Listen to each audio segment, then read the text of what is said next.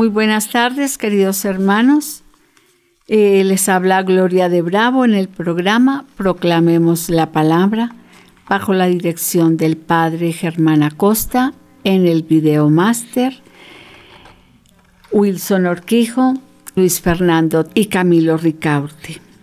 Que Dios los bendiga grandemente. Estoy dictando un seminario sobre los secretos y misterios del alma. Espero que les haya gustado. A mí personalmente me ha parecido fascinante porque es como prepararme, preparar el alma para el reino. Bueno, a veces nos sentimos tan seguros aquí en la tierra, ¿no? Nos sentimos segurísimos de que, de que nada nos va a pasar y que, y que pues que vamos a durar yo no sé cuántos años de vida, pero resulta que no es así. Eh, no sabemos ni el día ni la hora. Entonces lo importante es saber que vamos detrás del reino. Las personas que buscan al Señor viven desiertos, sin desesperación. No sé si usted es una de ellas que está pasando por algún desierto. Pero el hay, hay, dos clases de desiertos. Mm, a mí me han encantado ir a, a retiros de desierto donde uno no puede hablar con nadie, donde va uno es a meditar, a meditar, a encontrarse con Dios. Ese desierto es fascinante, es un desierto como en medio de, esa soledad, de no hablar con nadie, pues a mí, me, a mí me ha encantado, a mí personalmente me encanta. Pero también hay otros desiertos eh, que vive la gente sin Dios y esos son desiertos crueles, mm, como que a, qué horas va a terminar este dolor, este desierto. Así que viven la vida y el sueño de los justos, los que viven sin desesperación el desierto. Eso es maravilloso. Yo recuerdo cuando hice mi primer desierto, una semana duré eh, haciendo un desierto con el padre Ignacio Larrañaga. Para mí fue fascinante, realmente. La alegría de Dios por un alma es una alegría tan grande y vamos a mirarlo desde Lucas capítulo 15, versículo 3. Entonces Jesús les dijo esta parábola. ¿Quién de ustedes si tiene cien ovejas y pierde una de ellas, no deja las otras noventa y nueve en el campo y va en busca de la oveja perdida hasta encontrarla y cuando la encuentra, contenta la pondrá sobre sus hombros y al llegar a casa junto a sus amigos y vecinos y les dice, alégrense conmigo, porque ya encontré la oveja que se me había perdido. Les digo que así también hay más alegría en el cielo por un pecador que se convierte que por 99 justos que no necesitan convertirse. Palabra de Dios, esa es la alegría del Señor. Y también nosotros, la alegría de la oveja, ¿no? Sentirse amada, consentida por ese gran y buen pastor que es Jesús de Nazaret. Usted no se siente consentido por él. Usted es esa ovejita. Dios nunca permaneció pasivo en el cielo. Su amor siempre se ha visto en acción al buscar a los pecadores y recibirlos con todo su amor. Ese es el pastor maravilloso que tenemos. Por eso Él ofreció a su único Hijo, a Jesús, de salvar a sus ovejas. Gloria al Señor. Vamos a mirar qué nos dice San Juan 10 también, 10, 27, 29. Dice, dice él, mis ovejas reconocen mi voz y yo las conozco y ellas me siguen. Yo les doy vida eterna y jamás perecerán, ni nadie me las quitará. Ay, qué palabra tan linda. Lo que el Padre me ha dado es más grande que todo y nadie se lo puede quitar. El Padre y yo somos uno solo. Miren el ser pastor tan consentido, tan consentidor, tan consentidor de las ovejas. Nadie le puede quitar las ovejas porque nosotros le pertenecemos a Él. Es una alegría para Dios tener a sus ovejas consigo. Su amor es tan grande que Él jamás las deja solas en el combate de este mundo. Él sabe que estamos librando un combate muy tremendo. Primero es entre la carne y el espíritu, ¿no? Ese es el gran combate, un combate grande. Pensamos que es solo con el demonio, es que es la carne también, la carne que tira hacia lo malo, hacia lo perverso. Claro, el demonio incita a la carne hacia lo perverso, hacia lo mundano. Pero el espíritu es diferente con nosotros. Entonces, es una alegría para Dios tener a sus ovejas consigo. Su amor es tan grande que Él jamás las deja solas, jamás. Por eso Él ofreció a su único Hijo, a Jesús para salvar a sus ovejas. La entrega del alma. Muchos recurren a Dios buscando favores, pero lo importante es tener la bendición de Él. Tener la bendición de Dios significa tener al Espíritu Santo. Imagínense, queridos hermanos, quien no anhela el Espíritu Santo. Yo lo vivo anhelando porque yo lo vivo llamando continuamente a toda hora. Mis oraciones son mucho más, pues la vida de una persona no consiste en los bienes materiales. No porque en cualquier momento dice el Señor, no, ya es hora de partir. Y bueno, toda la riqueza aquí se quedó para que otros la peleen, ¿no? Tener la, la bendición de Dios es tener al Espíritu Santo,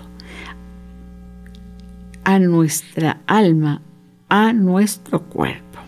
Recordemos, queridos hermanos, que el cuerpo es el estuche entre el alma y el espíritu. Es un estuche, ahí está guardado el alma y el Espíritu. Bendito sea Dios. Dice Mateo 13, Mateo 13, 44, 46. El reino de los cielos es como un tesoro escondido en un terreno. Un hombre encuentra el tesoro y lo vuelve a esconder allí mismo lleno de alegría, va y vende todo lo que tiene y compra ese terreno. Sucede también con el reino de los cielos como un comerciante que andaba buscando perlas finas. Cuando encontró una de mucho valor, fue y vendió todo lo que tenía y compró esa perla palabra de Dios. Miren qué belleza.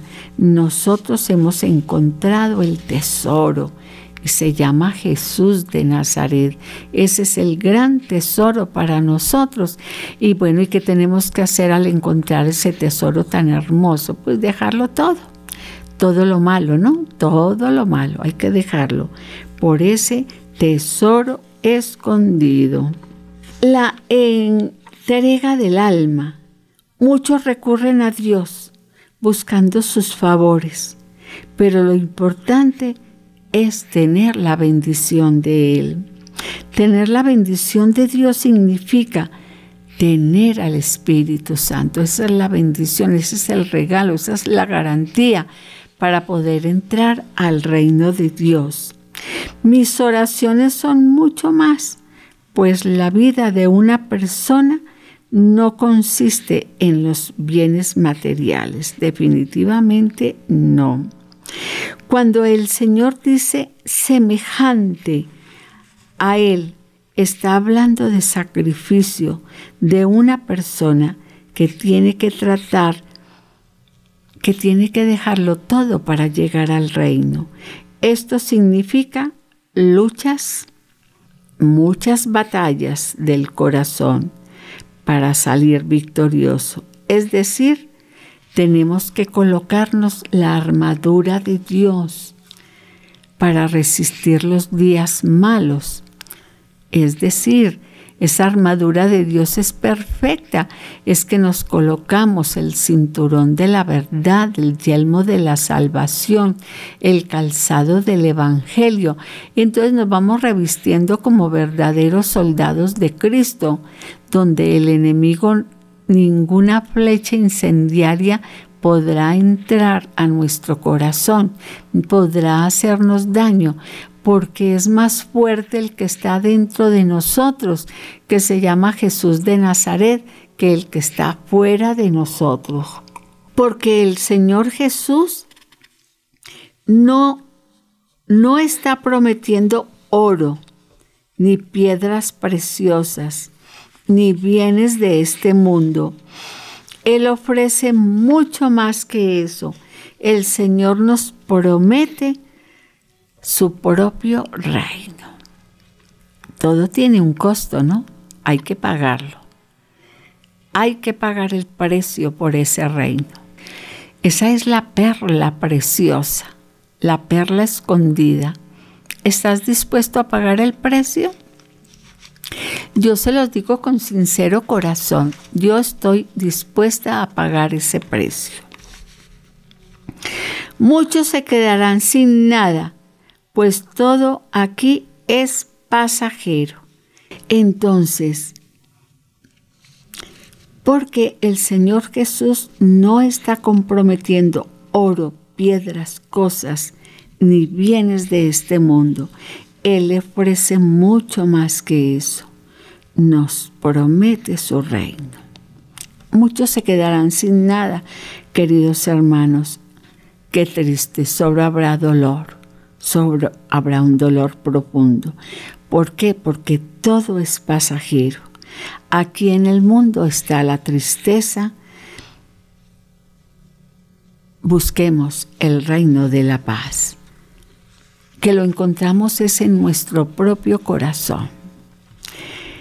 ¿Qué buscar primero?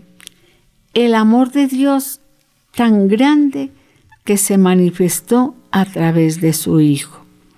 Él no quiere que ninguno perezca, sino que dice que de tal manera amó Dios al mundo que dio a su Hijo unigénito, para que todo el que crea en Él no se pierda, sino que tenga vida eterna.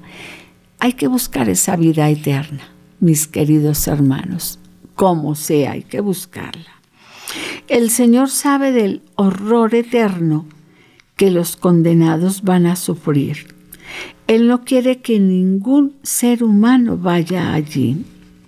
Pero muchos conociendo la palabra prefieren las tinieblas porque se dejan atraer en sus propios pecados antes que estar en la luz. El mundo ofrece vanidad de vanidades, queridos hermanos dice el libro del Eclesiastés, que todo es vanidad. Todo es vanidad. En la vanidad está la codicia, el orgullo, mejor dicho, todo. Pero muchos conociendo la palabra prefieren las tinieblas porque se dejan atrapar en sus propios pecados. Si el alma continúa viviendo incluso después que se separa del cuerpo a través de la muerte física, no hay nada más que se pueda hacer si fue condenada al infierno. Esto me parece tan tremendo para que nos concienticemos. Queridos hermanos, lo vuelvo a leer. Si el alma continúa viviendo, incluso después que se separa del cuerpo a través de la muerte física, no hay nada más que pueda hacer si fue condenada al infierno, no sin oración. Por eso hay que comprender el valor del alma, por eso tenemos que cuidar el alma. Nuestra alma es muy valiosa, cuidémosla. El objetivo del diablo era llevar a Job a blasfemar contra Dios y a fracasar en la fe para que Job perdiera la salvación. Léase usted Job 1, 6, 12. El hombre fue creado con voluntad propia. Por lo tanto, es, se dona todo para que nuestra alma sea salva. Se donó. Él se donó. Dentro de ti hay un alma, aunque los ojos físicos no la vean.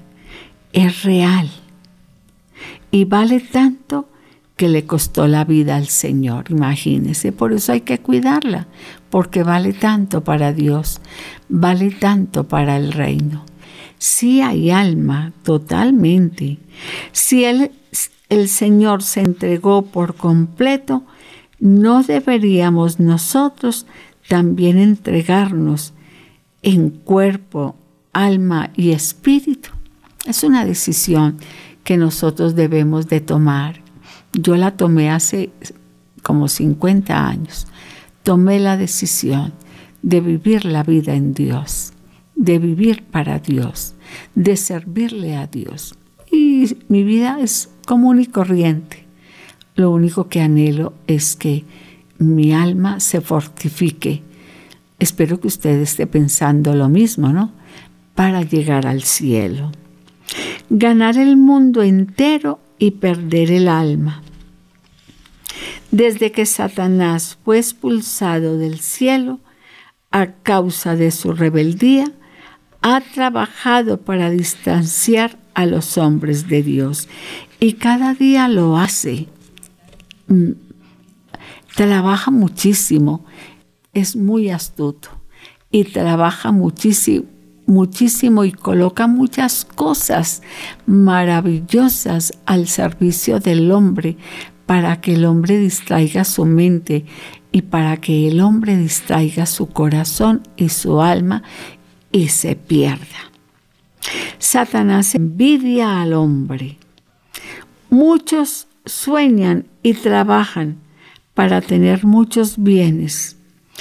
Es común oír a las personas que se casan o familiares con su mayor riqueza.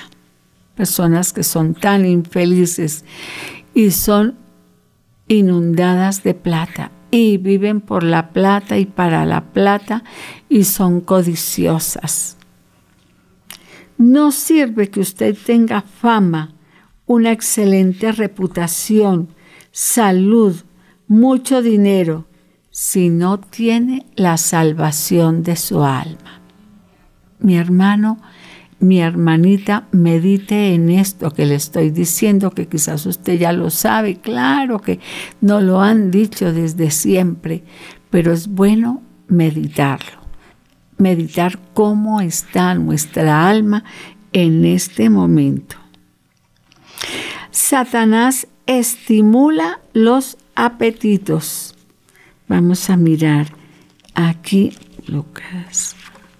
Vamos a mirar aquí en Lucas 9, que nos dice Lucas 9, 9:23.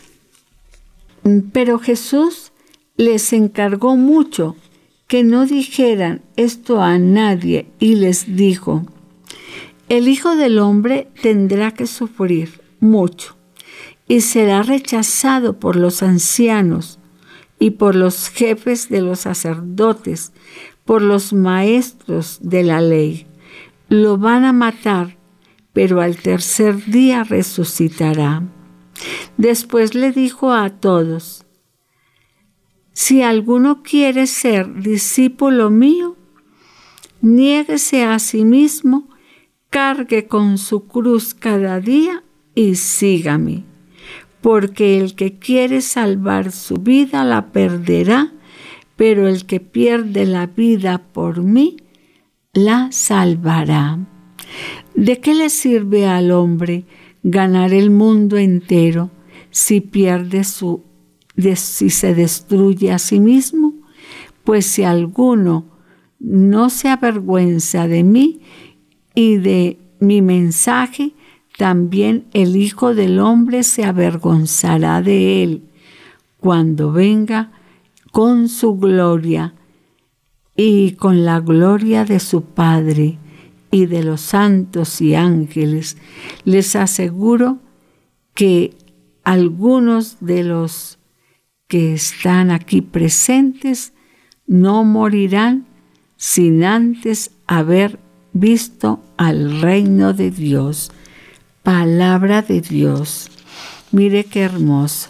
El Señor nos habla de negarnos a nosotros mismos, de renunciar a todo aquello que le desagrada a Dios. Y mire que somos felices, podemos ser felices. Así que mis hermanos, a trabajar, porque Vuelvo a decirte, dentro de ti hay un alma, aunque los ojos físicos no la vean. La mayor tontería del ser humano, a causa de la persecución de las personas, no logran ver el estado real del alma. Por eso viene el amor excesivo, por sus propias voluntades, el deseo de ser tratado mejor, de consentir a su carne. Dejemos que nuestro propio testimonio de vida hable por cada uno. Son muchas las decisiones incorrectas, elecciones precipitadas que terminan en el sufrimiento. Cristianos buenos con malas decisiones, ¿no? Cristianos buenos con malas decisiones. Hay que tener cuidado con esto, queridos hermanos. Hay que pensar primero antes de actuar. No se nos olvide. Hay que leer la palabra cuando vayamos a tomar una decisión que estamos con duda si la tomamos si nos conviene para el alma o no. ¿Cuál es el mayor, el cuerpo o el alma? Nos dice Mateo 23, miremoslo aquí, ¿qué es mayor? 23, 17, 19. Entonces, mis hermanos, Herodes dice, ni tampoco Herodes, puesto que nos lo ha devuelto. Ya ven, no ha hecho nada que merezca la pena de muerte. Lo voy a castigar y después lo dejaré libre. Pero todos juntos comenzaron a gritar, fuera con ese, déjalo libre, deja libre a Barrabás, a este Barrabás.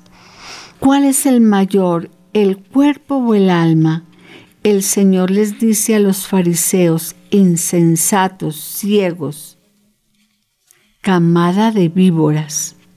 Qué severidad la del Señor, ¿cierto? Para aquellos fariseos no es tan importante lo que Dios les decía, solo pensaban en sus intereses y para sus intereses. Todo venía dentro de un corazón corrompido que siempre buscaba la realización de sus propias voluntades, nunca la voluntad de Dios. Hay que pensar, mis hermanos, hay que pensar que somos un ser tripartito, cuerpo, alma y espíritu. Y hay que pensar en la mente también, qué es la voluntad de Dios para nuestra vida. A mí me queda claro cuál es la voluntad de Dios para mi vida. Todo venía de un corazón corrompido que siempre buscaba la realización de sus propias voluntades. Hoy en día es igual. Los cristianos no piensan las consecuencias de sus malas acciones y siguen satisfaciéndose a sí mismo. Ese es el hombre de hoy, ¿no? Se satisface en lo que sea. Eso, lo que quiere darse, darle gusto a su cuerpo, solo le interesa su cuerpo. Pero mis hermanos, quiero decirle que sí, tenemos un cuerpo, pero sobre todo tenemos un alma que entregarle a Dios. Hoy, ¿qué es más importante? ¿Mi cuerpo o mi alma? ¿En qué invertimos más en la vida espiritual o en la vida material? Casi la mayoría de las personas invierten más en su vida material, en los gimnasios, las mujeres en la liposucción, eh, rejuvenecer, porque claro, pues nadie quiere envejecer realmente, pero ni modo, vamos a envejecer. Pero entonces eh, la gente, los salones de belleza, bueno, los gimnasios, eso lleno de gente porque eh, la gente solo quiere embellecerse, pero el alma no le interesa. ¿En qué invertimos más? ¿Vida espiritual o vida material? El alma vivirá, miren, tremendo esto, el alma vivirá eternamente, sea en el cielo o en el lago de fuego y azufre. ¡Uy, qué dolor! ¿Cierto? Cogida o la muerte. Hay que escoger, queridos hermanos, la bendición o la maldición. Hay que escoger, nada que hacer. El entendimiento y el alma. Nunca se habló tanto de la autoestima. Nunca hubo tanta depresión, tantos suicidios. Le hace Proverbios 19.8. Es un momento donde la gente hace lo que quiere, ¿cierto? Lo que quiere. Pero también hay gente con tanta depresión. Yo me imagino las clínicas están llenas de gente de depresión, eh, con, con anhelo de suicidio. La gente no quiere vivir, la gente quiere morir, la gente quiere sufrir. Levantar la autoestima ayuda al ser humano a sentirse bien, pero no resuelve los problemas del alma. Cuando el alma está tranquila, el corazón está tranquilo, la mente está tranquila y el cuerpo está feliz. Quedan, mis queridos hermanos. El ser humano tiene amor por su cuerpo y por su vida terrenal, pero no por su alma. No le importa mucho, no se preocupa, como que el alma es secundaria. Por eso hay tanta gente perdida y afligida. Hay un mundo, el mundo está perdido realmente. Y hay mucha gente con mucha depresión, con mucha angustia, con mucho dolor. Es por el rencor, es por el desamor, es porque no se aman teniéndolo todo, no son felices, porque no hacen feliz a nadie y tampoco nadie se los aguanta a ellos tampoco. Las personas se distraen con las pasiones de este mundo en vez de enfocarse en aquel que debería ser su primer amor. Examínese en esta tarde. Usted está cuidando su alma a través del conocimiento, del entendimiento que el Espíritu Santo concede por medio de su palabra.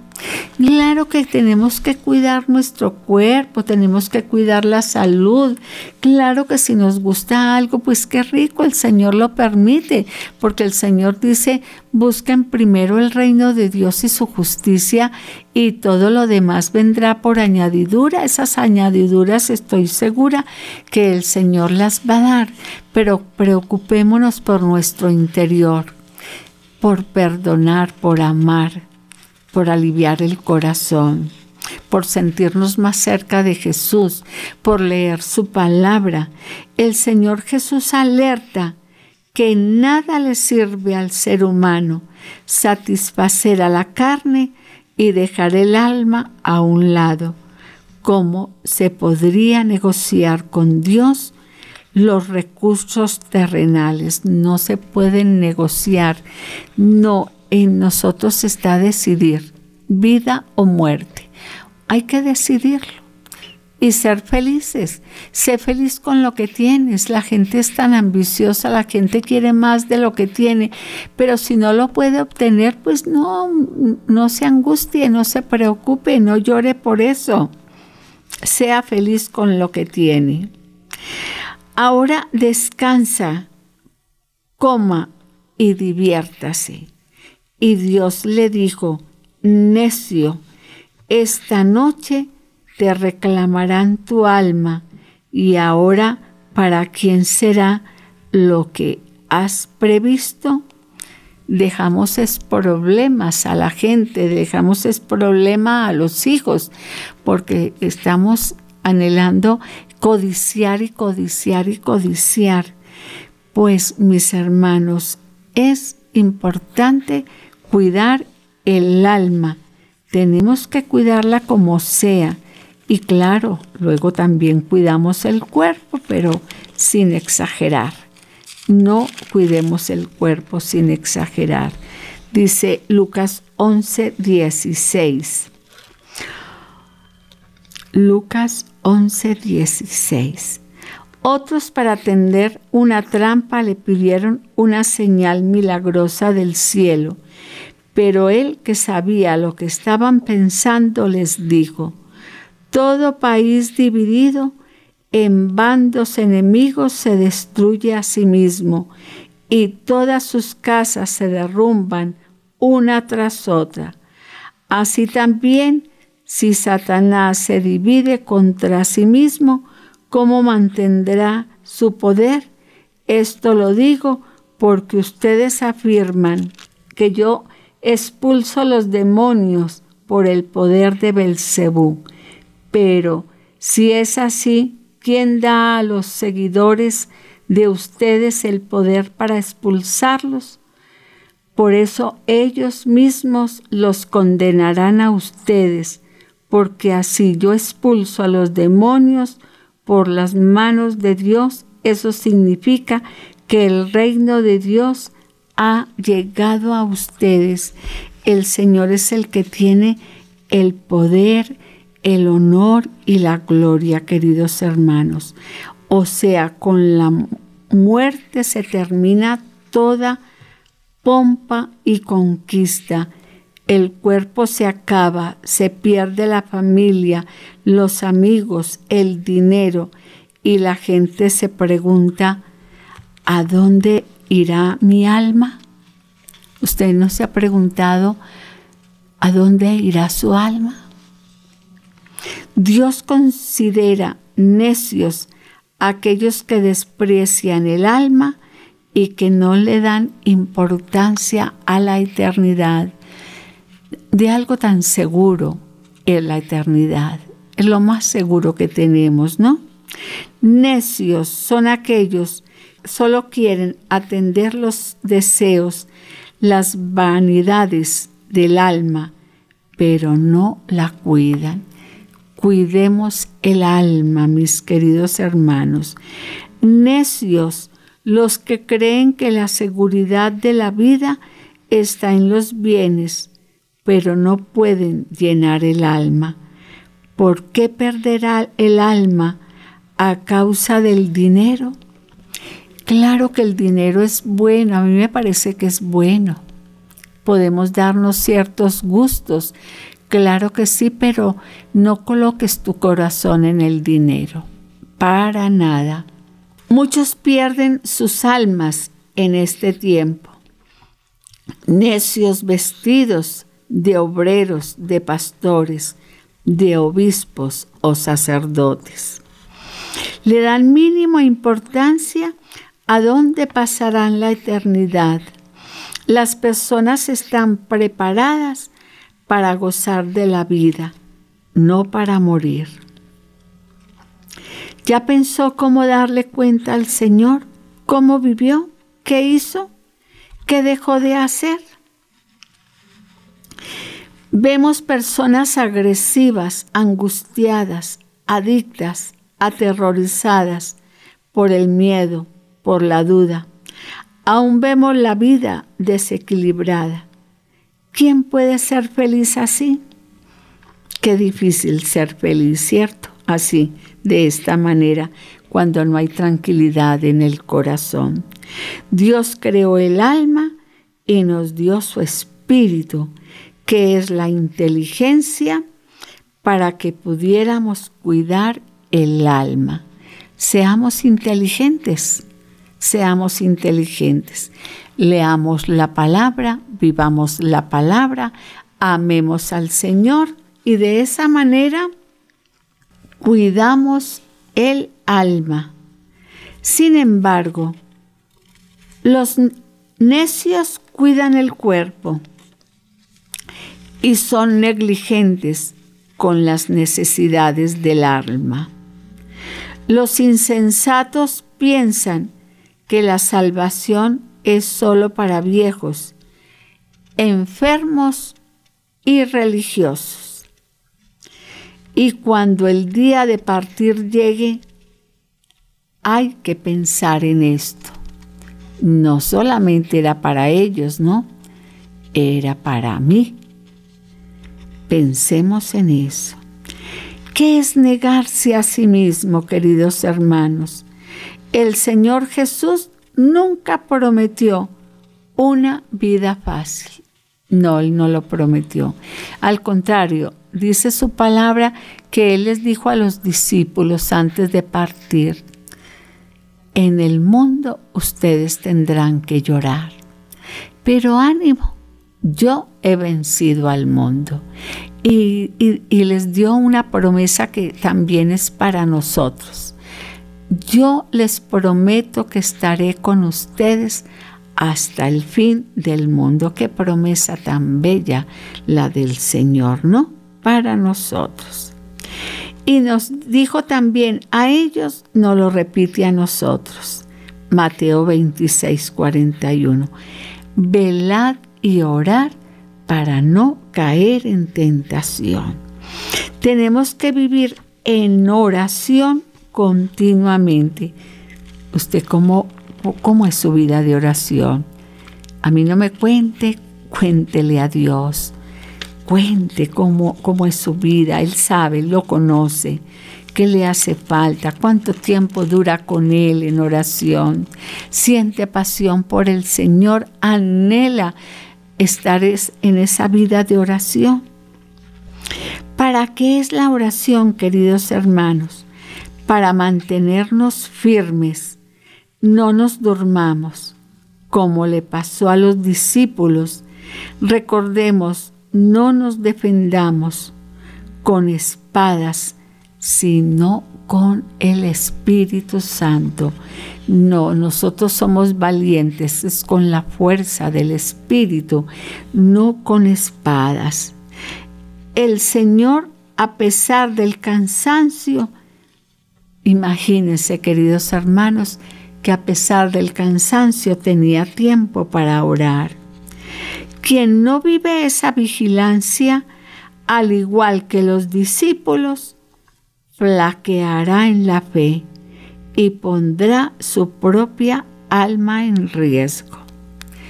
Y ahí sí como, como dice alguien, después no diga que no se los advertí mis hermanos, es una advertencia, no mía, es de parte de Dios. Hay que velar, hay que orar para no caer en tentación. Así que mis hermanos, qué, alegría poder disfrutar de todo. Para mí ha sido una alegría, ¿saben? Poder disfrutar de, de este seminario, poder darlo, porque es como, como, es el Señor mismo hablando, es el Señor mismo diciéndonos prepárense, porque ustedes no saben el día ni la hora de mi encuentro, de mi llegada. Yo quiero encontrarlos felices, yo quiero encontrarlos en paz, yo quiero encontrarlos sin remordimientos, yo quiero encontrarlos con alegría. Pues la, muerte no debe ser precisamente un momento de alegría, ¿cierto? Debe ser duro.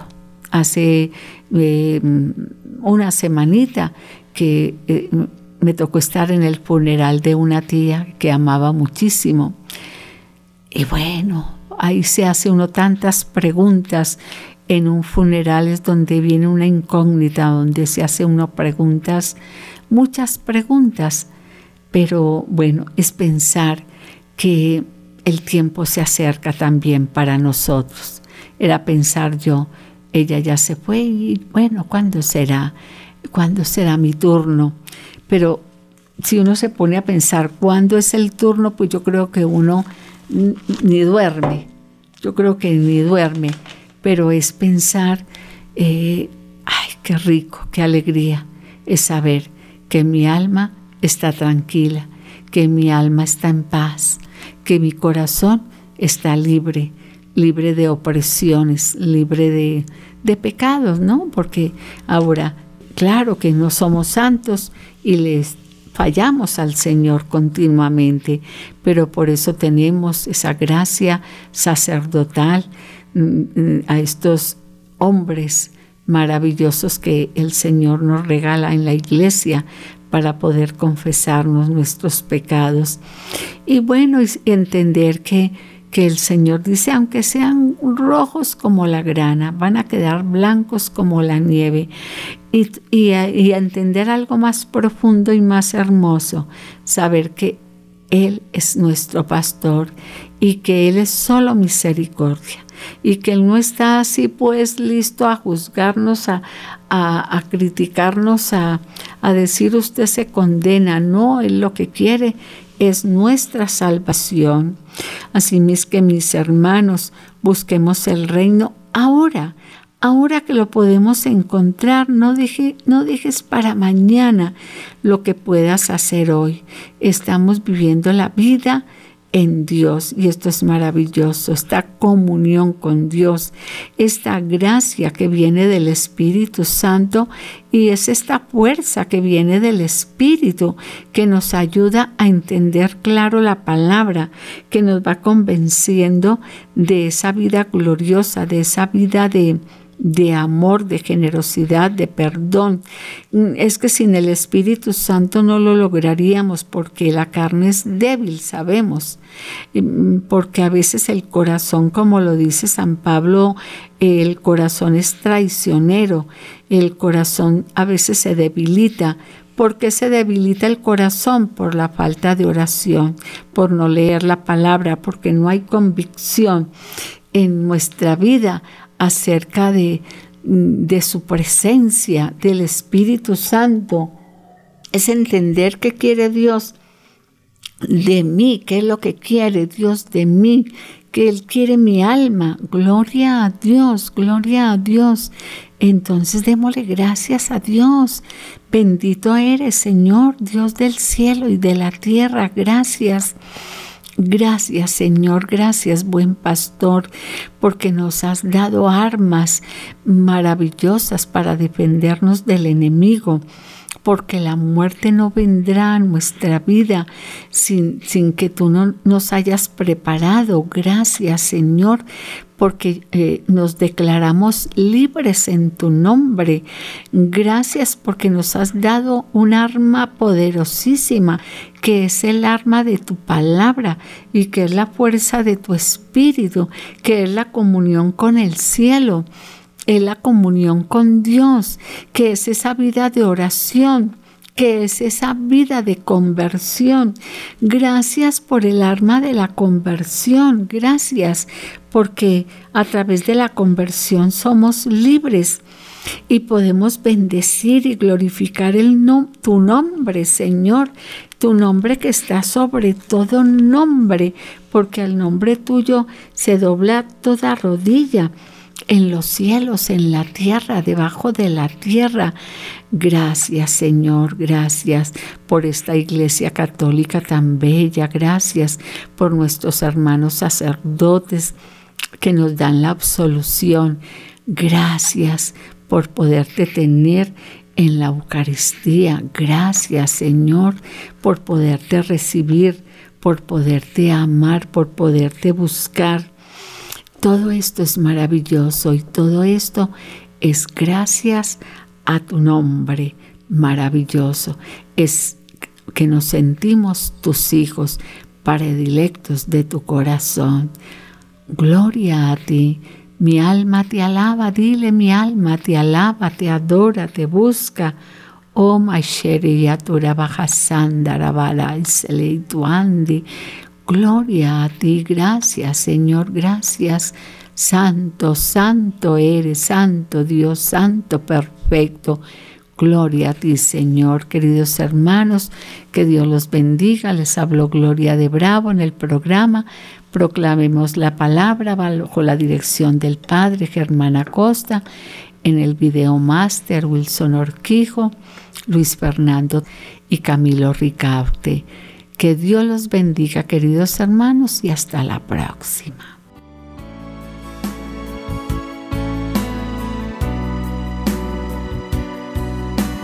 Levántate.